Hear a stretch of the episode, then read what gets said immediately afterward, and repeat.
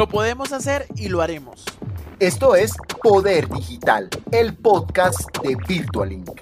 Ya saben que nos hemos lanzado al agua en este apasionante mundo del marketing digital.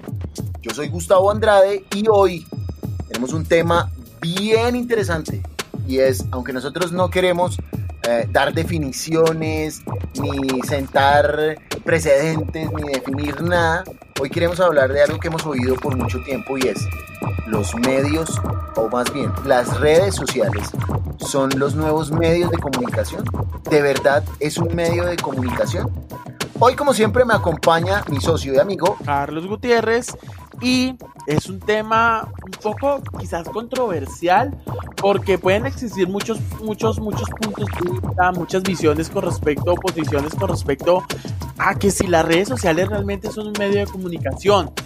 En, muchas, en, en muchos sitios o muchas personas tienen la posición de que no es un medio de comunicación porque ven en las redes sociales más como un medio social, más no un medio de comunicación y las noticias que en muchas ocasiones se ven en estos medios las consideran como noticias falsas desinformación total, pero no, pero no, aquí tenemos un punto de vista un poco diferente porque realmente consideramos que, que, que la, que, que las redes sociales son un medio de comunicación muy interesante y que es el futuro de la, de, de, de, la forma de comunicarse y lo hemos visto porque todos los medios de comunicación tradicionales como la radio, los periódicos, la revista, la, tele, la misma televisión se ha volcado a las redes sociales. Ahorita tú encuentras notas, eh, blogs, noticias y todo aquello que tú encuentres en los medios de comunicación.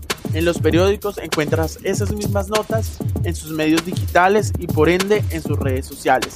Entonces es un tema que aquí con, con nuestro invitado vamos, vamos a dialogar, es una charla un poco más, um, más, más relajada, vamos a hablar sobre, sobre, este, sobre este tema que, que realmente tiene muchos, uh, muchos... Um, ¿cómo decirlo? Muchos opositores y muchos a favores, pero, pero pues aquí vamos a, discutir este tema que, que va a estar interesante.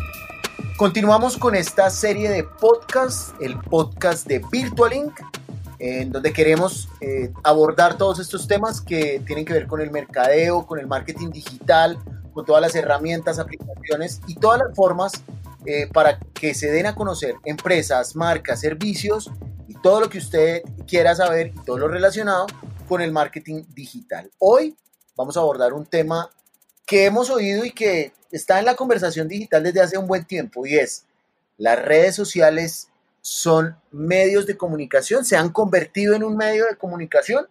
Para ampliar este tema, nos acompaña hoy un periodista de gran trayectoria que ha viajado por el mundo haciendo reportería, haciendo periodismo puro eh, y hoy en día lidera un equipo de comunicaciones eh, de una de las entidades más importantes del gobierno nacional. Él es Francisco Tulande. Francisco, bienvenido a esta conversación. Bueno, muchas gracias. Un cordial saludo para todos y un placer estar en este escenario con un tema que es de una actualidad inquietante y palpitante que galopa realmente en las 24 horas. Yo creo que cuando estamos dormidos el cerebro está trabajando en este tema de redes, de Internet, de comunicaciones y la gran incógnita, el gran interrogante es dónde tendrá el tope, hasta dónde nos va a llevar, llevar y hasta qué punto vamos a llegar para, para seguir en esta, en esta interacción que, está, que ha cambiado el mundo definitivamente. Yo siempre en las charlas eh, mantengo una teoría según la cual la época privilegiada que estamos viviendo es única en la historia y es lo más importante que le ha ocurrido al ser humano desde que el hombre empezó a hablar o desde que el hombre descubrió el fuego de las grandes cosas que han cambiado la humanidad en miles y miles de años está esta modalidad de comunicación a partir de Internet y de redes sociales que copan la mayor parte de los seres humanos todo el día en todo el mundo. Francisco, una pregunta, entremos de una en materia. ¿Son las redes sociales un medio de comunicación? Para mí evidentemente sí.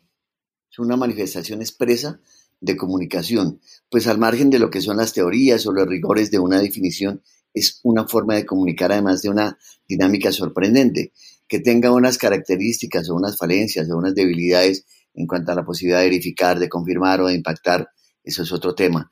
Pero evidentemente es, eh, es, es un medio de comunicación de gran poder y de gran influencia y con incidencia en las acciones de los seres humanos. Esa es la gran importancia. Ya ves, la vida diaria, la política, la economía, tú lo mencionabas al comienzo. O sea, evidentemente sí y sí.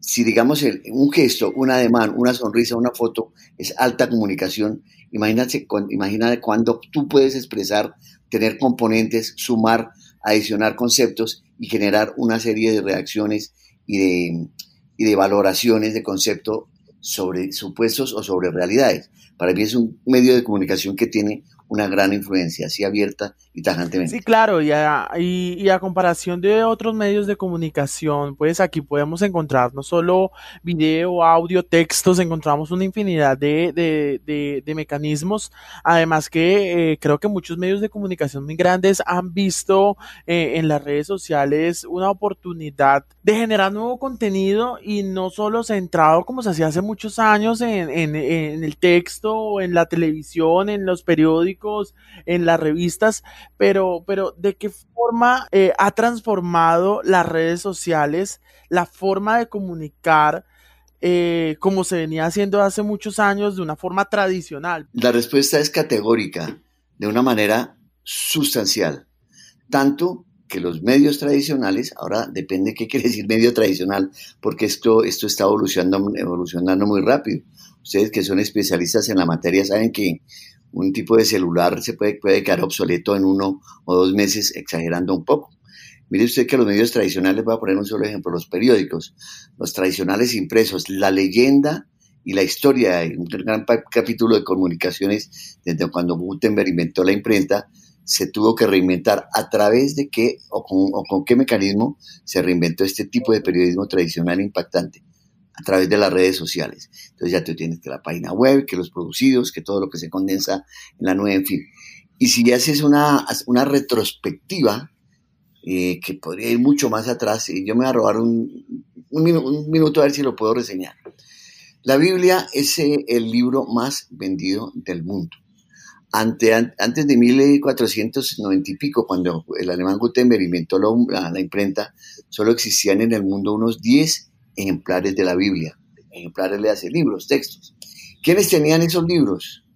El Papa y los reyes. O sea, la Biblia no era asequible a la, a la humanidad, ni a, ni a la gente, ni al pueblo, ni mucho menos. La imprenta eh, revoluciona esa faceta y es exactamente tal como lo describo, una revolución. O sea, podías imprimir y podías tener un texto. Vienen después siglos de una edad de oro de la literatura y de otras artes del, del genio humano que posicionan generaciones y generaciones y siglos, yo creo, hasta cuando viene eh, hasta cuando viene el invento del teléfono, por ejemplo, ¿sí? Cuando viene el invento de la radio, después, oh maravilla, el invento de la televisión. Eso se, eso se llama revolución, quizás no lo podamos mirar en este momento. En años se podrá medir la magnitud de lo que significó audio e imagen en su hogar parecía mentira. Yo estuve en la guerra del Golfo Pérsico del 91 y yo les voy a preguntar a ustedes dos que tienen conocimiento y periodismo, ¿qué recuerdan de la, de la guerra del Golfo? ¿Cómo terminó? Nadie lo tiene con exactitud, con una nadie lo recuerda con exactitud. Eh, pues yo estuve ahí, metido en el cuento, lo sabía, lo he estudiado, con restricciones para que Irak, para que Irak pudiera eh, hacer vuelos comerciales, restricción de sus cielos, eh, al comercio. Nadie se acuerda de eso. Pero sí se acuerda todo el mundo quién transmitió, quién transmitió la guerra del Golfo del 91. CNN. Hagan ese ejercicio. Entonces, llegamos a tal extremo y ahí empieza a perfilarse lo que les quiero comentar, la gran incidencia de los medios, de los medios modernos ahora. Yo no llamaría medios modernos porque hoy lo de hoy puede quedar obsoleto mañana, de la alta tecnología del momento. Entonces, la guerra del Golfo del 90, uh, la transmitió CNN. ¿Qué pasó? No sé, pero la transmitió, CNN, la transmitió CNN. Bueno, antes había habido fenómenos cumbre, como la transmisión de la llegada del hombre a la luna, en fin, eran campanazos de que algo extraordinario iba a suceder. Y ahora resulta que nosotros tenemos en un celular absolutamente toda la información y todas las posibilidades. Mi teoría es que, y disculpen que me extienda, por ejemplo, un periodista en este momento no puede prescindir de su principal herramienta que es la información, el conocimiento, la información, y tienes absolutamente todo, puedes transmitir desde cualquier parte del mundo. Entonces dígame qué es eso. Eso es más que una, eso cambia la humanidad y la va a seguir cambiando. Entonces, por eso cuando ustedes me preguntan si, si las redes son un medio de comunicación, yo diría que hoy, independientemente, repito, de criterios, de verificaciones y demás, son lo más moderno y lo más eficaz como medio de comunicación, independientemente de medios, medios tradicionales que ya tienen un espacio, digamos la propia televisión y digamos la radio, que digamos hay países como Colombia, donde la radio es una institución y sigue siendo un, un método muy fuerte, porque es un país de cultura radial, a diferencia de otras naciones, de los más arraigados en el mundo, y por esa, por esa razón yo creo que, que todo este todo este episodio que estamos viviendo y que repito, cuando se va a detener, pues sí nos va a marcar las vidas y va a marcar la vida de generaciones, no solo en el, en el día a día, en lo, en lo, personal, sino en lo político y en lo económico y en todo lo que tiene que ver con las actividades diarias de la vida. Así es, eh, indudablemente. Dice, dice, uno encuentra buscando en Facebook, en, en precisamente en, nuestro, en el Dios de virtual, que es Google, que lo sabe todo, eh, ¿qué, ¿cuál es la definición que tiene como medio de comunicación? Dice que es un sistema técnico que sirve para informar a los miembros de una comunidad determinada. Es decir, la televisión es un medio de comunicación. Obviamente, nosotros no podemos aquí definir sí o no si las redes sociales lo son o no lo son. Pero sí, evidentemente, uno se informa, uno sabe que si quiere de primera fuente saber qué pasó con cierto político que anunciaron que iban a capturar o que anunciaron que iban a liberar, lo que sea, pues uno se remite constantemente a la fuente, ¿sí o no? Pero de todas maneras hay una, eh, va a ser tendencioso lo que, como lo vaya a decir, porque evidentemente está hablando de la persona. Entonces, la verificación y el contraste, al no haberlo, eh, ¿será que se pierde ese concepto de sistema como tal, de medio como tal? Es que yo creo, yo creo, Gustavo, que que esto va tan rápido, y ahí me, me, me, me plego un poquito por el, por el camino de Twitter, que a veces para muchas personas o no, o, no te importa verificarlo, o confirmarlo, o confrontarlo, o habiendo ese torrente de opciones que son líneas y medios de comunicación, no vas a tener el tiempo. Entonces, por ejemplo, hay gente que ve lo que sale en Twitter y lo da por hecho. Y eso lo ves tú perfectamente en las tendencias y en lo absurdo de algunas líneas de tendencia cuando tú haces las, las comparaciones. Entonces, en, en, en, muchos de los casos, en muchos de los casos, eh, de ninguna manera eh, yo no lo podría tomar como, un mecanismo de, determinante ahora para que lo quieras.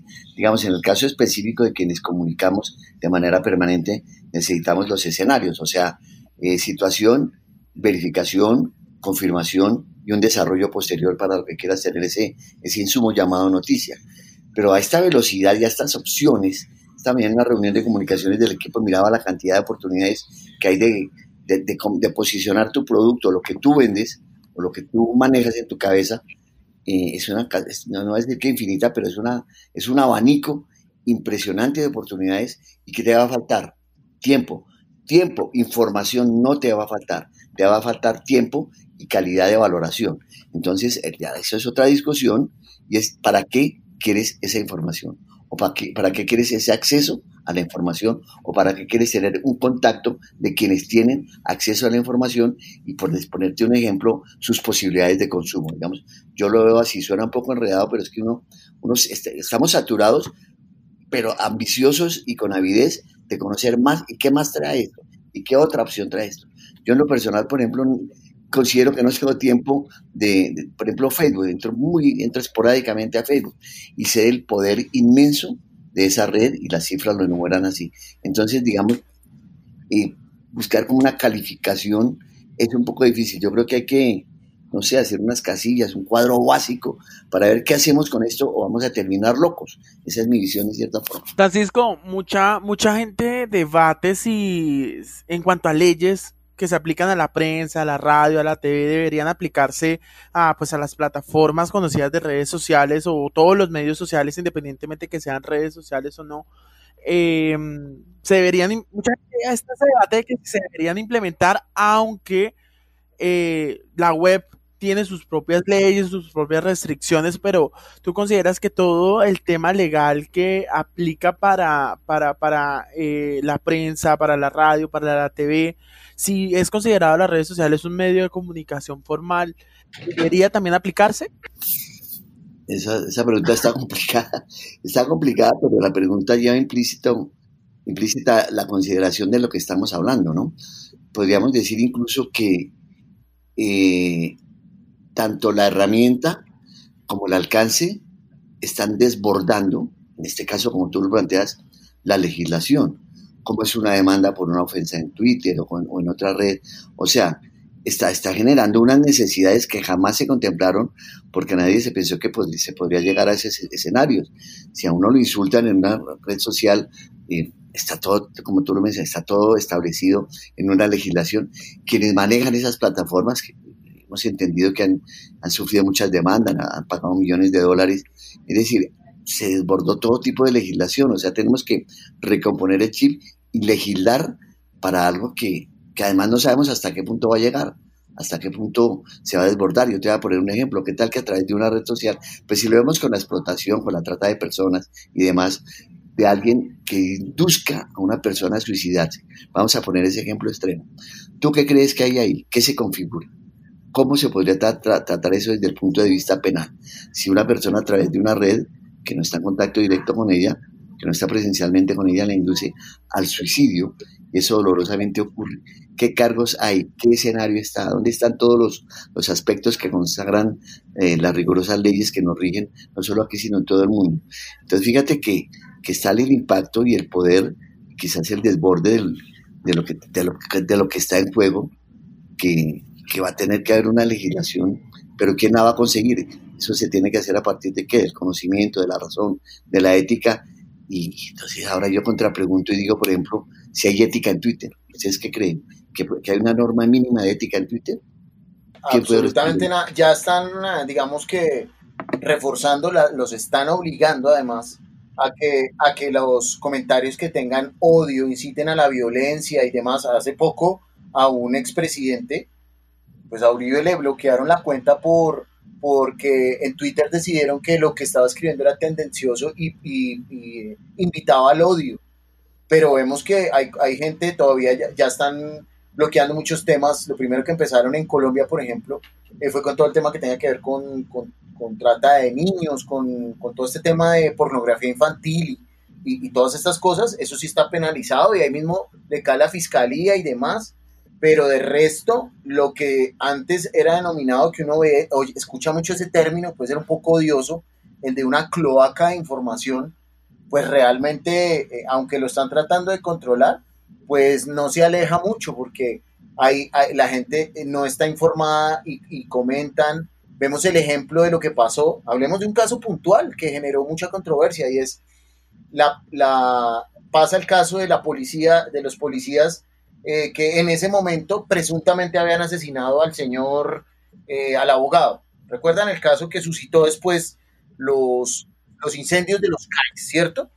Entonces, esto es una cadena en donde una reconocida periodista, y varios periodistas además, al hablar con el, con el coronel, no estaban hablando con él, lo estaban regañando y además lo estaban amenazando, diciéndole que si no entendía si no veía que ahí habían matado a un hombre, saltándose el debido proceso, asumiendo un rol que no le corresponde y en fin, pero lo más peligroso es que avivaron a muchas personas que en Twitter y en redes sociales dijeron con el famoso hashtag a quemarlo todo. Y a quemarlo todo derivó en quemar, en quemar Y, y, con, y con un agravante, ¿no? Cuál era la verdad, cuál, era la verdad, porque ahí, podían existir varias posibilidades de verdad, que se fueran distorsionando lo que ocurrió, que la policía hubiera querido tapar lo que pasó, que alguien estuviese empeñado en dañar la imagen de la policía, que hubiese un tema personal con los involucrados. En fin, dense cuenta que son muchas las variantes, muchas las variantes y mucho mayor la incidencia que puede tener eso que estamos viviendo, sobre todo por la, la facilidad para acceder a esos mecanismos. Eso no es comprar un periódico de dos mil pesos para informarse o desinformarse según la línea política o editorial.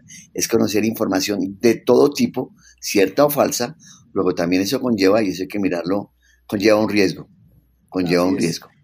Un riesgo social, yo diría un riesgo social, ¿no les Así es, y ahora hagamos el traslado precisamente, pues son mil ejemplos de fake news, eh, hasta, hasta los mismos medios de comunicación tradicionales, llamémoslo, pues ya eh, Francisco ha dicho que, que, que, es un medio tradicional. Antes era como esa figura del periodista que encabezaba ese, ese grupo de periodistas que uno decía lo que él diga es cierto.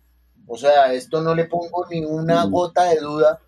Hoy en día ya salen fotos, ya salen tomando whisky con el personaje que al otro día le toca entrevistar y que supuestamente está incurriendo en algún delito y luego le sacan la foto a ese periodista. Entonces la credibilidad y la rapidez de, de las redes donde ya nada está oculto, Google y Facebook saben absolutamente todos nuestros movimientos, qué hacemos y qué no hacemos, em, eh, obviamente están llevando a que la gente desconfíe cada vez más de esos medios y se acerque más a las redes sociales y haya un gran vacío, yo creo, de lo bonito que era el oficio. Eh, y antes de pasar, precisamente, Francisco, a, hablar un poco del tema de las comunicaciones institucionales, en donde también tiene experiencia, eh, em, hablemos de, ¿será que es el momento de invitar a los jóvenes a que no estudien comunicación social? No, yo pensaría que no, de ninguna manera. Lo que pasa es que hoy uno, con las herramientas digitales que hay, o por ejemplo, uno no tiene que ser experto en geografía, ahí está Google, ¿cierto? Para poner un solo ejemplo.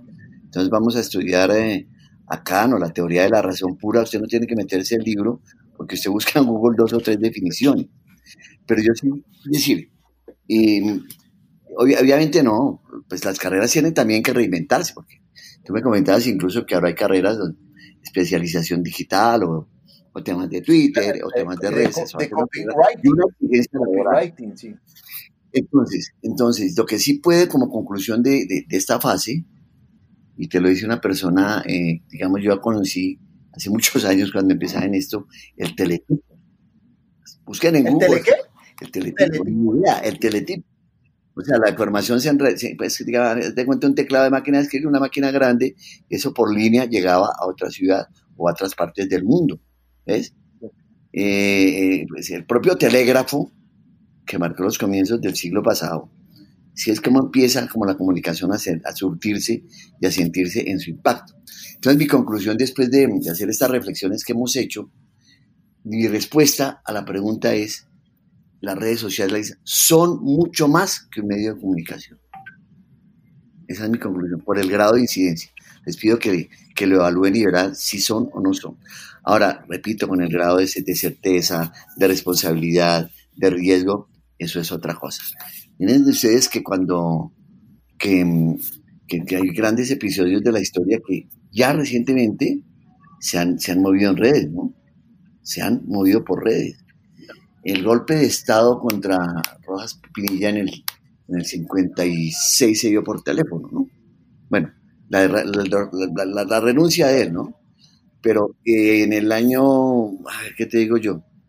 En el año 38, por allá, o en el 40, cuando intentaron darle un golpe de Estado al, al presidente López Pumarejo, con un militar que se llamaba Diógenes, Diógenes Gil, ¿cómo se salvó, cómo, cómo se salvó esa situación? Porque el tipo habló por radio López Moreja habló por radio, y no es cierto que yo haya renunciado, yo sigo en el poder, Imaginen lo que, imaginen lo que, puede, lo que puede pasar ahora con, la comunicación, o sea, es decir, cuántas cosas se pueden comunicar por Twitter, en fin.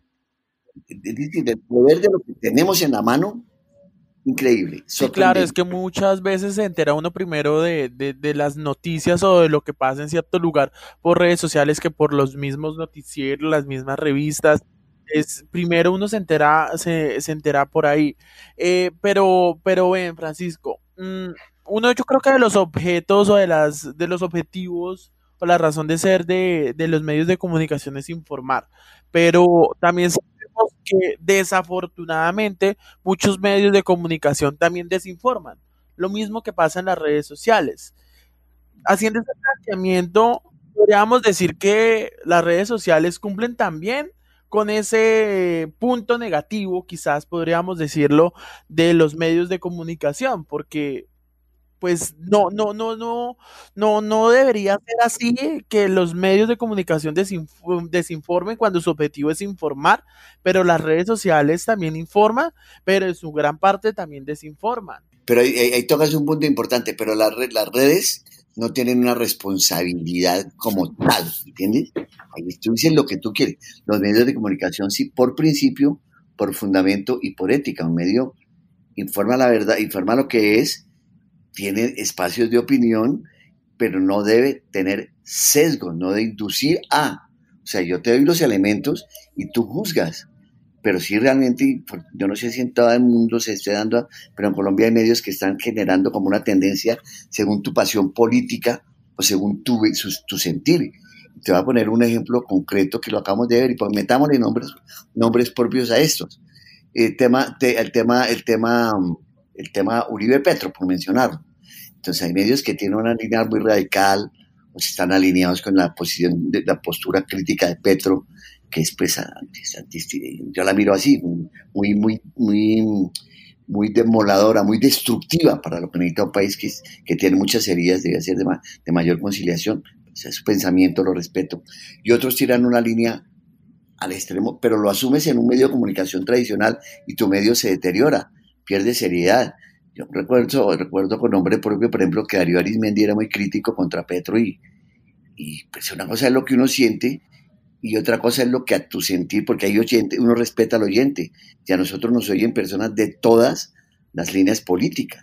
Entonces, en la medida en que tú ofendas a uno, ofendas al otro, la, esencia del periodista, ahí me meto un poquito a la esencia del periodista debe ser, da, los elementos, cuentan la verdad, lo que es la lo que tú crees y lo que es la verdad, no lo que yo crea porque eso es una eso es subjetivo.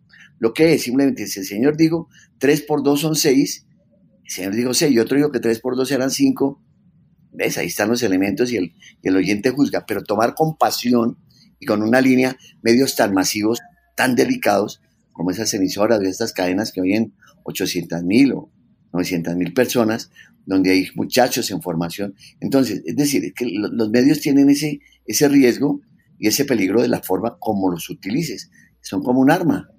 Tú verás si el arma la vuelves contra ti mismo, la apuntas contra alguien de tu familia, la apuntas contra comillas un enemigo.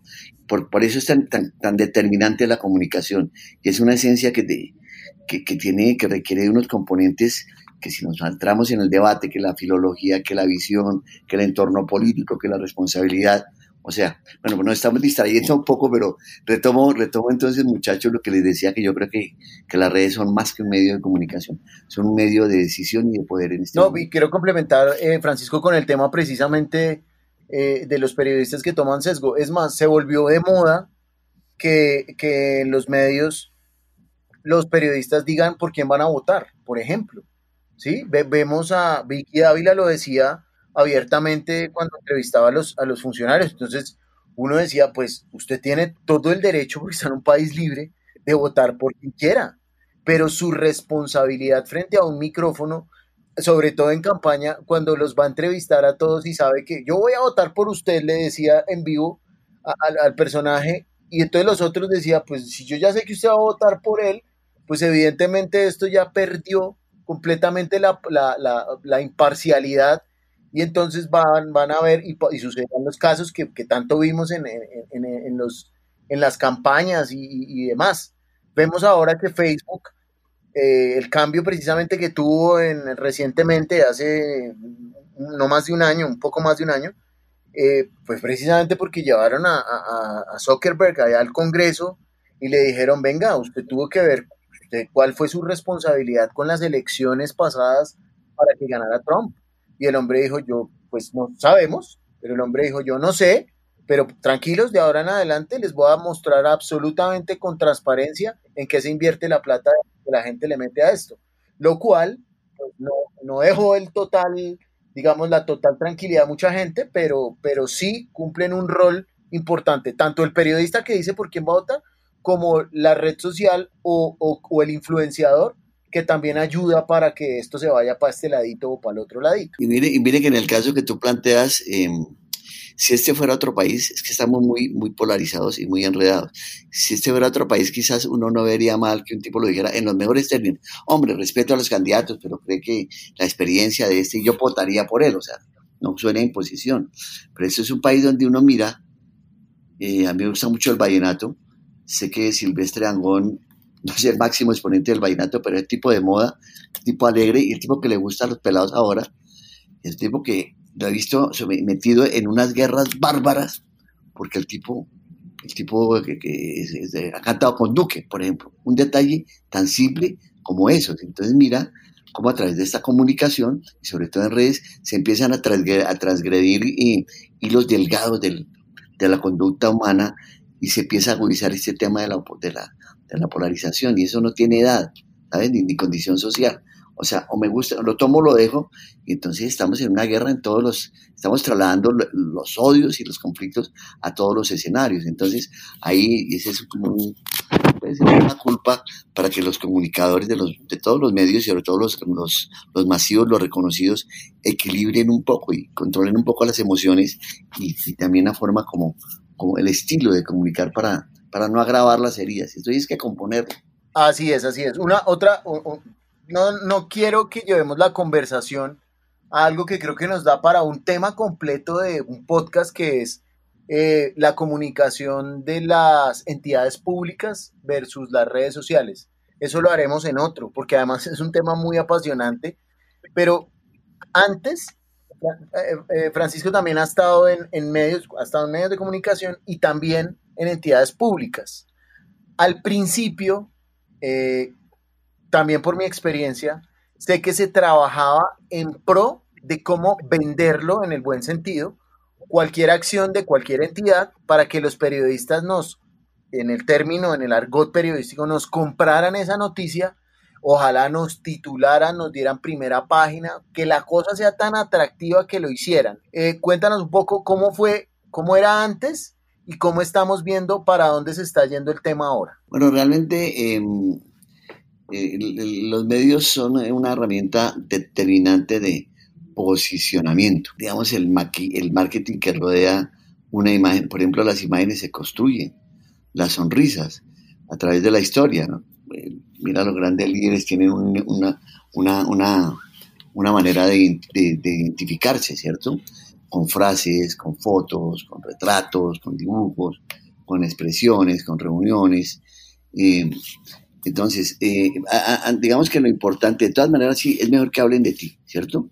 Es mejor que hablen de ti. Em, cuando se trata de, posicionar un producto público o en el tema de la política, ¿no?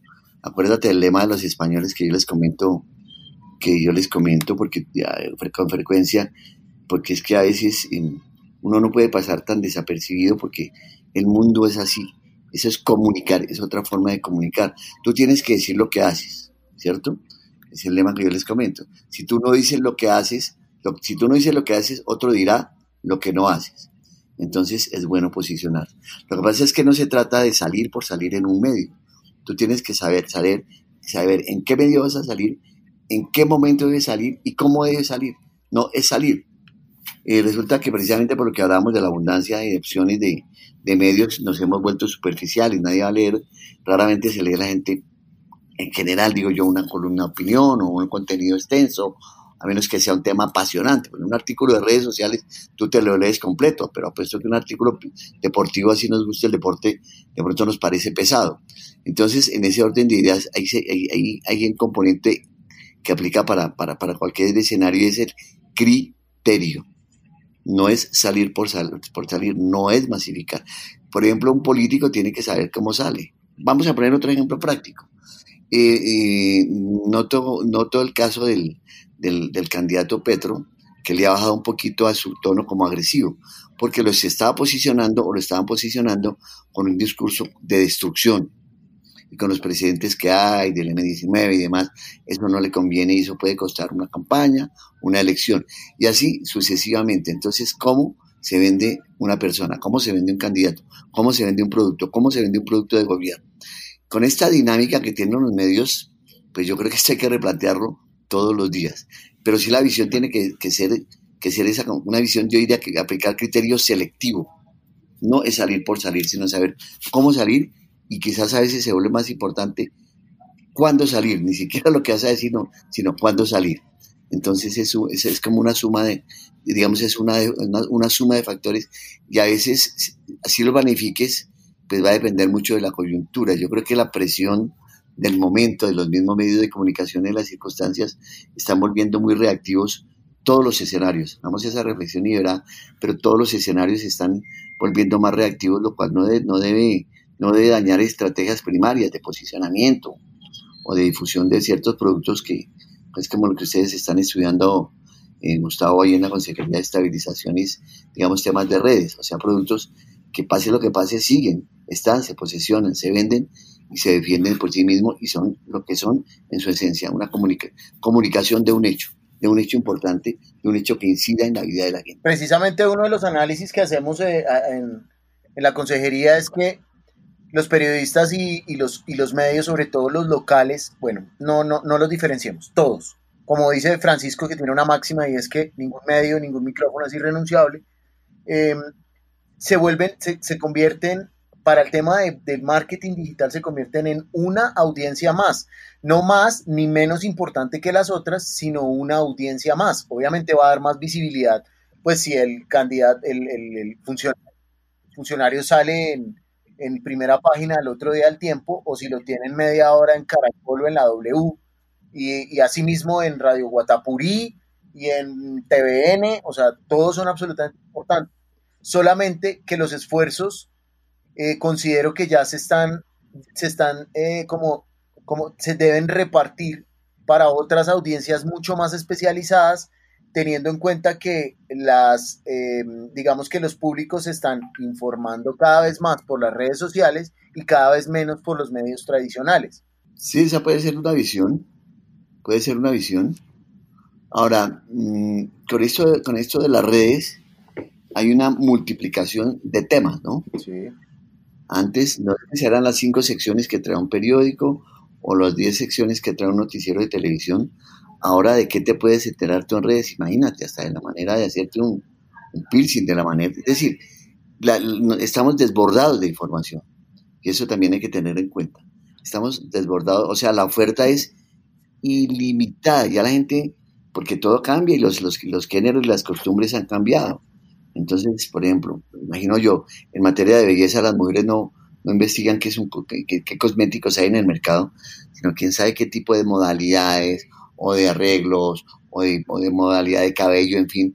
Es decir, eh, con esto de las redes también, eh, y eso vale la pena mencionarlo, y de la, y de la facilidad para acceder a la información, se ha multiplicado eh, por, por N, pues, la, opción de, tener cosas para hacer o para averiguar o para inventar.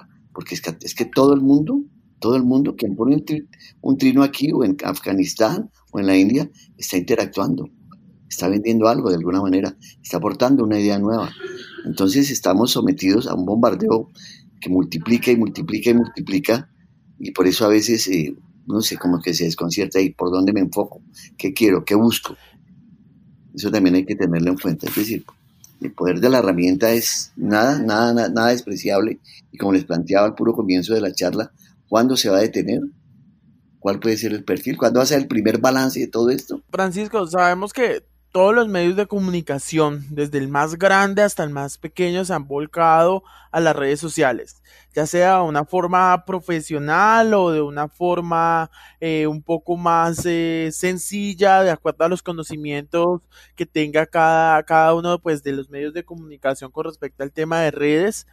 Pero tú crees que en algún momento, en unos años, algunos de los medios como periódicos, revistas, van a decir, no, ya no vamos a tener, ya no lo vamos a hacer este, este, este lanzamiento como lo veníamos haciendo en los últimos años. Por ejemplo, ya no vamos a sacar periódicos o revistas en físico, vamos a volcarnos directamente a la información digital.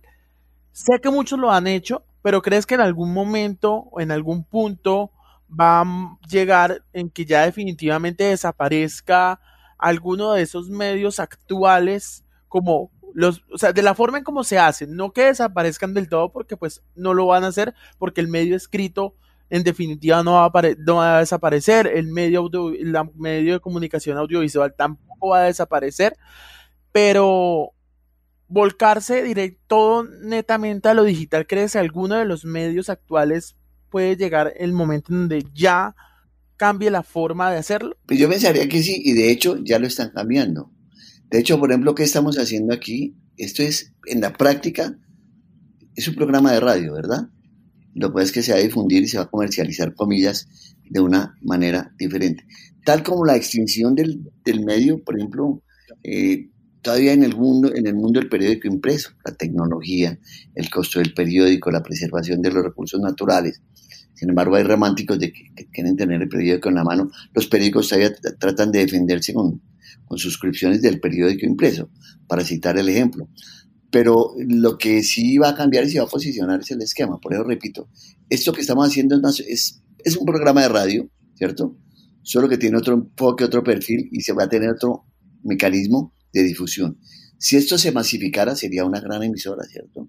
De hecho, de hecho yo recuerdo no, ese, es, otro debate que tienen que hacer las emisoras online. ¿Funcionaron o no funcionaron? Nosotros fundamos con Gozaín hace unos 15 años una emisora, y por eso con papeles certificados en el ministerio y todo eso, patente, licencia y todo, no arrancó. Pero acuérdense, creo que varias, varias cadenas radiales tienen hoy emisoras online. Mi pregunta es si esas emisoras virtuales facturaron, qué porcentajes de audiencia tienen, están vivas. Ese es un buen análisis que para, para responder tu pregunta y podría organizarse un podcast. Creo que RCN se la jugó mucho con muchos medios, se la jugó mucho con emisoras, con emisoras virtuales. Crearon equipos incluso, jóvenes, equipos de trabajo para dinamizarlas. En esta oferta, que es donde yo voy también, en esta oferta brutal de productos para dónde puede migrar el mercado, para dónde puede migrar el, mercado de consumo, la gente. Ese de las emisoras online es un buen debate y, puede abrir bien los ojos. apuntado sí, ese tema que tú comentas de las emisoras virtuales, yo creo que tiene un nicho específico en este momento, un poco más eh, enfocado a, lo juvenil. Yo creo que lo vemos mucho en las emisoras eh, online de las universidades, porque muchas universidades tienen emisoras online.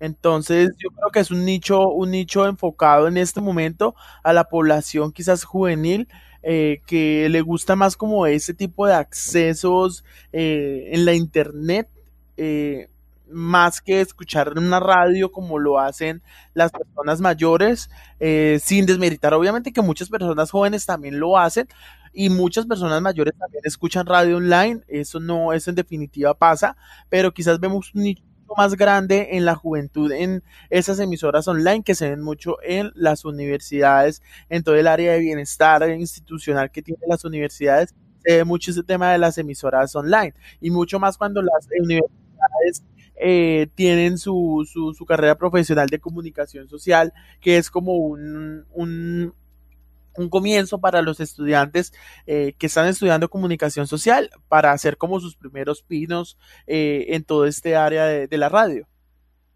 Yo creo que Gozaín, yo creo que Gozaín siguió con la emisora y no te dijo nada de estar facturando millones y, no me dio la cabeza.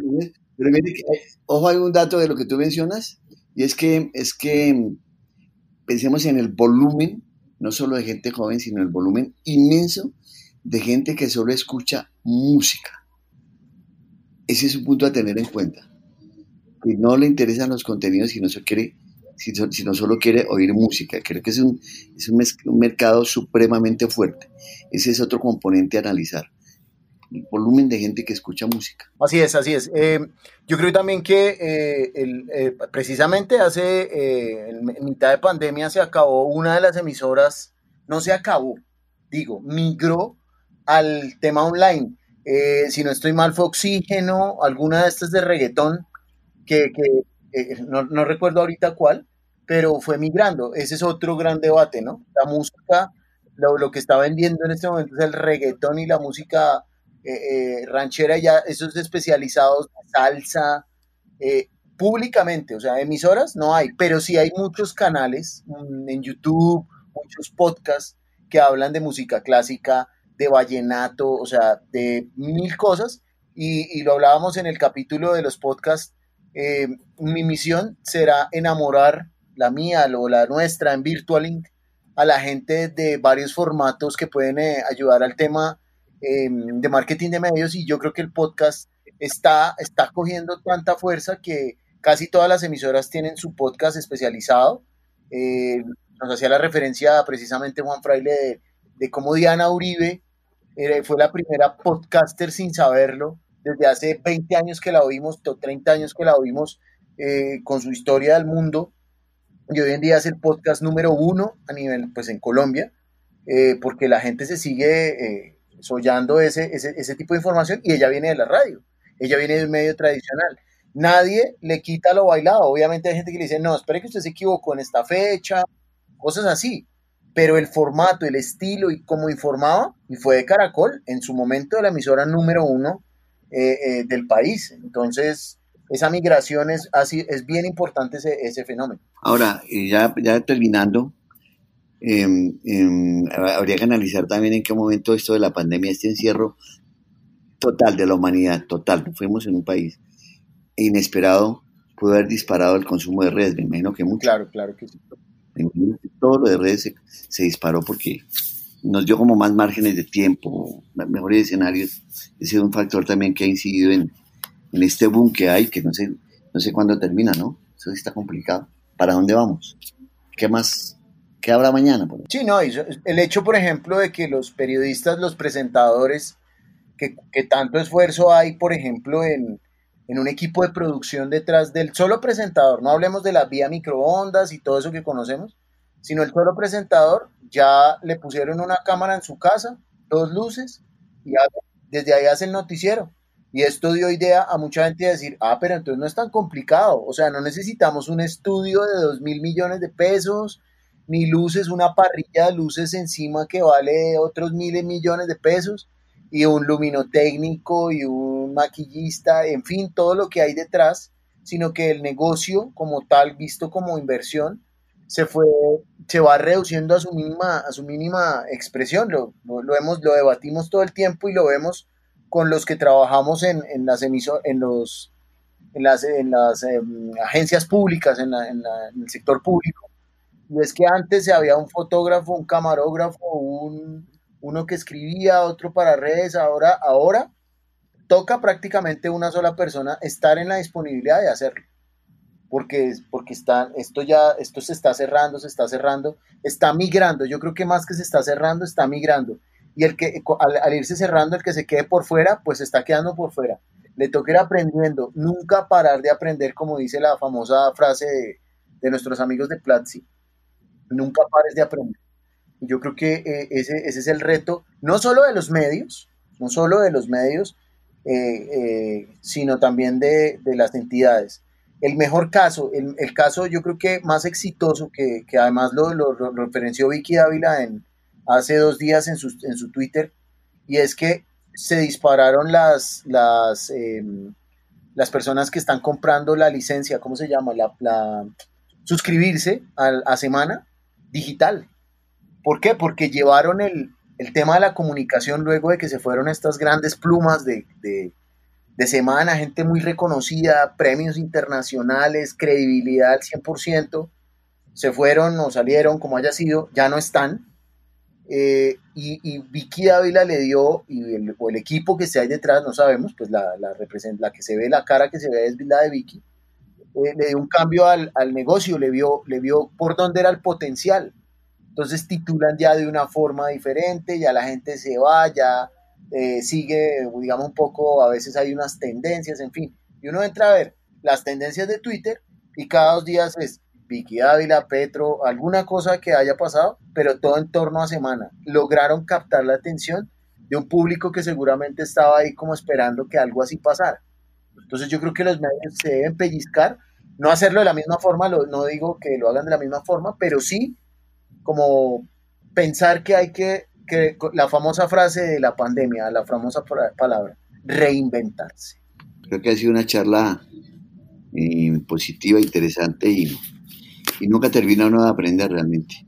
Nunca termina de aprender. Sí, claro, e invitar a todas las personas que nos están escuchando a que también nos den su punto de vista, porque así como nosotros tres creemos que si es un medio de comunicación las redes sociales, eh, pueden haber algunas posturas de personas que digan, no, es que las redes sociales no son un medio de comunicación, y como este, este tres par de locos están diciendo que sí son un medio de comunicación, y podemos generar un debate interesante eh, con respecto a, ese punto de vista, a ese punto de vista claro, partiendo desde el respeto de la opinión de, donde cada uno. Sí, los invitamos a que nos comenten y piensen si, si creen que sí los medios de comunicación, las redes sociales son un medio de comunicación. Aquí en los comentarios de, de todas las plataformas en donde estamos de podcast, en nuestras redes sociales. Los invitamos también a seguirnos, a visitar nuestra página web virtualink.com, en nuestras redes sociales. Francisco, por favor, las tuyas a la cuenta bancaria. Ah, sí, la clave. Sí, si quieren consignar también, esa sería buena. Es eh, arroba P mayúscula Tulande, arroba P Tulande. Tulande. Perfecto, ahí, ahí ya vamos a, vamos a estarlo siguiendo. Eh, también sabemos, les contamos, esto, esto sí lo estoy sacando en primicia, ¿no, Francisco? Francisco está listando un podcast porque él tiene un material inédito eh, histórico que hace parte de la historia del mundo, además, no solo de Colombia, sino de muchas cosas, grabados por mano de él, eh, con, los, con, los, recursos que se tenían en su momento, eh, que va a ser, va a ser un, un, producto muy ganador y del cual estamos muy ansiosos y contentos de hacer parte desde Virtualink para ayudar a la difusión y demás. Entonces aquí ya, ya, ya lo estoy chiviando. Ojalá, ojalá lo podamos hacer, ojalá lo podamos no me diga que tiene la voz de Hitler por allá donde está enterrado. No, no, porque ese día yo no fui. No, pero los testimonios muy valiosos, entrevistas con el Papa que no salieron al aire, o charlas con el Papa, o el golpe Noriega, Andrés Pérez, muchas cosas de, de, la historia viva de la reportería reciente que, que sería bueno escuchar en contexto. Oiga, ¿cómo fue que ¿Cómo fue el tema de Noriega? Poderlo contar en 20 minutos con unos audios, testimonios, y la gente sepa que ese Panamá que hoy está por tuvo un régimen jodido, apretado por el narcotráfico. Cosas como esa, por ejemplo. Ojalá haya los tiempos, porque eso es un trabajo interesante. Si hay algún estudiante de comunicación que quiera apoyarnos en eso, sería chévere, porque eso hay que ver cassettes, a contextualizar. Pero es, es un ejercicio muy bonito para quienes nos gusta el periodismo, de verdad. Excelente. Nosotros los dejamos hasta acá. Nos vemos la otra semana. Recuerden, compañero Carlos, su, red, sus redes sociales. Claro que sí, en Virtual Link nos pueden eh, visitar en Virtual Raya el Piso Link. A mí me pueden encontrar como Carlos Gutiérrez con doble S Carlos en las redes sociales. Y a mí como arroba Gus a favor. Muchas gracias por escucharnos. Les, valor, les agradecemos muchísimo que nos valoren eh, en nuestras eh, diferentes plataformas y ahí seguiremos hablando de marketing digital y es toda esta transformación de la comunicación y sobre todo en el sector público y en los emprendedores y todo lo que más podamos aportar. Muchas gracias.